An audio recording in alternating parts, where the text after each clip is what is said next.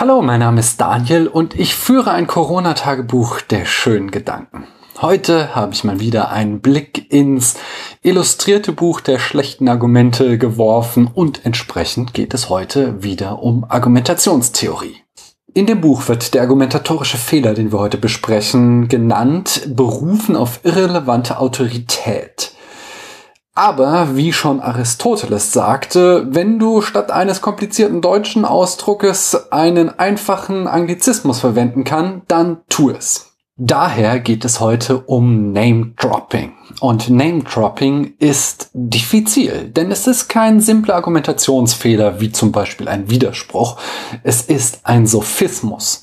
Ihr erinnert euch, wenn Sokrates ein Avenger gewesen wäre, dann waren die Sophisten seine Thanosse.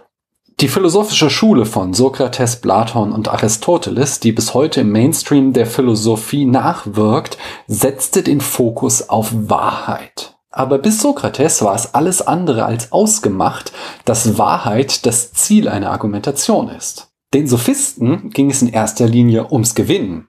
Es ging nicht darum, sein Gegenüber zu überzeugen, es ging darum, es zu überreden. Daher ist ein Sophismus kein Fehler, weil man es nicht besser weiß. Es ist ein taktisches Foul, um zu gewinnen.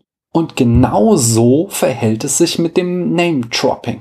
Wenn ich inhaltlich nicht mehr weiterkomme, ist Name-Dropping ein gutes Mittel, um argumentative Überlegenheit herzustellen. Du lässt einfach die Namen von ein paar bekannten Autoritäten fallen. Und wenn Sokrates, Platon und Aristoteles hinter dir erst einmal die Reihen geschlossen haben, kann dein Gegner nur noch verlieren. Statt also mein Gegenüber inhaltlich zu widerlegen, ein Argument zu bringen, was stützt, was ich gesagt habe, lasse ich einfach einen Namen fallen.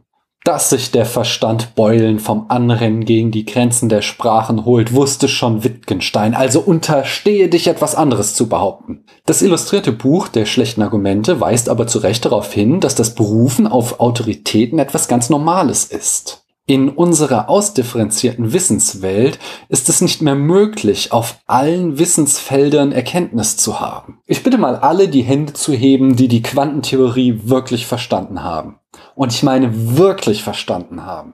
Da hinten war eine, die hat die Hand gehoben. Vielen Dank. Du bekommst ein Fleißsternchen von Immanuel Kant, dem Erfinder der Fleißsternchen.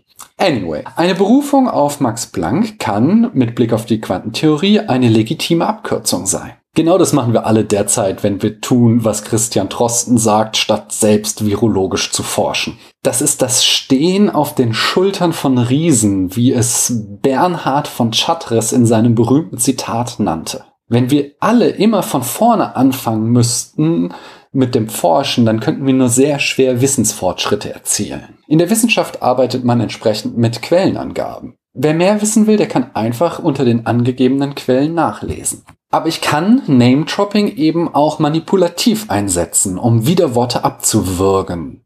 Insbesondere ist das der Fall, wenn ich mich auf eine irrelevante Autorität berufe. Mein Liebling ist hier das vermeintliche Einstein-Zitat. Wenn die Biene einmal von der Erde verschwindet, hat der Mensch nur noch vier Jahre zu leben. Puh, wenn Einstein das gesagt hat, dann muss es ja stimmen. Aber Moment, was hatte Einstein eigentlich mit Bienen am Hut? Wie viele Bienen krümmen wohl den Raum?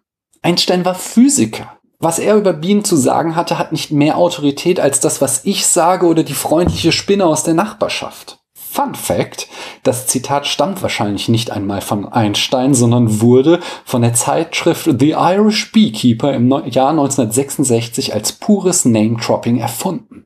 Eine Abschweifung habe ich noch. Eine Variante des Name-Droppings ist das Physics Envy. Hierbei wird nicht mal mehr ein Name fallen gelassen. Stattdessen wird ein Fachbegriff auf eine völlig fremde Bedeutungssphäre übertragen, um dieser vermeintliches Gewicht zu verleihen. Googelt in diesem Zusammenhang bitte mal Quantenheilung.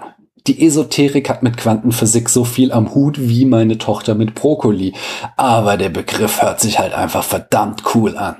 Daher wird er immer wieder getroppt. Ich droppe jetzt mein Mic, wie es schon Obama tat, und danke euch, dass ihr mir eure Zeit geschenkt habt.